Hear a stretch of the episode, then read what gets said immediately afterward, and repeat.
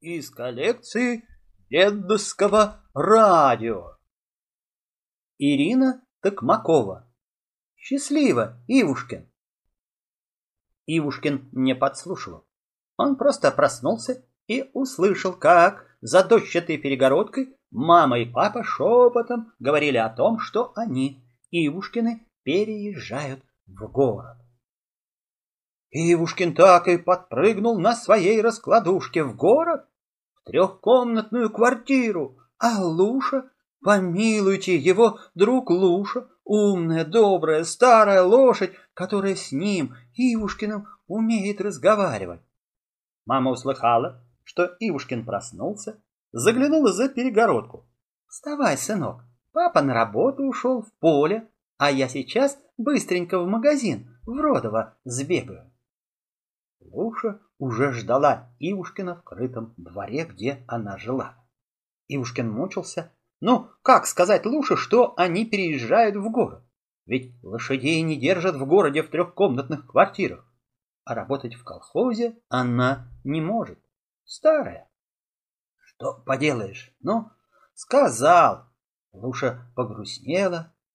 Ивушкин, так не может быть, сказала она. Разве своих бросают? Как же ты можешь уехать и бросить меня здесь? Нет, не могу, сказал Ивушкин. И раз папа и мама не понимают этого, значит, только и осталось, что вдвоем сбежать из дома. А, там поглядим. Ивушкин и Луша пришли на опушку синего леса. Ивушкин, а хорошо ли мы поступили? Спросила Луша с сомнением. Эх, Пусть, — ответил Ивушкин. Они хотят в город. Пусть себе и едут одни. Ивушкин и Луша вошли в лес. Но ведь в лесу их легко могут найти. Ну, где же им укрыться?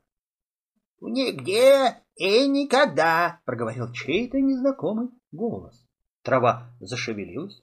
Из нее выбрался наружу еж, очень большой, представился. — Вихроний, здесь как раз и находится страна. Нигде и никогда, продолжал он.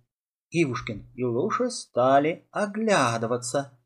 Хрони произнес странное слова.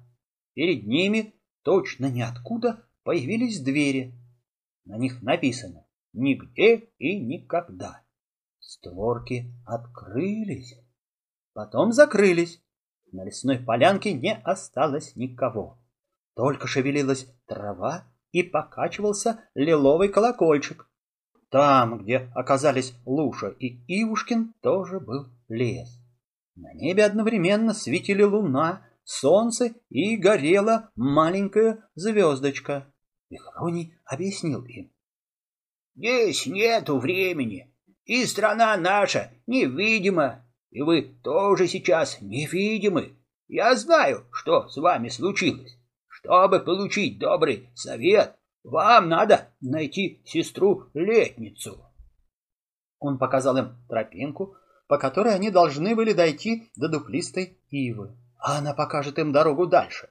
Ведь в этой стране не только звери, но и деревья умеют говорить. Они двинулись по тропинке, по краям которой цвел гигантских размеров гусиный лук. Вдруг Ивушкин, не удержавшись, кинулся в сторону за огромной пестрой, невероятно красивой бабочкой. Луша подождала, но Ивушкин не возвращался. Ей стало за него страшно. Она пошла напрямик через кусты туда, где скрылся Ивушкин. Кусты ломались, трещали, всхлипывали. Она вскоре нашла Ивушкина. Он стоял расстроенный и потерянный. Бабочка исчезла. Точно просто ему привиделось. И куда теперь идти? Не падай духом, Ивушкин, ободрила его Уша. Она усадила Ивушкина к себе на спину и двинулась вперед, наугад раздвигая грудью кусты и подлесок. Ясно было, что они заблудились. Конец фрагмента.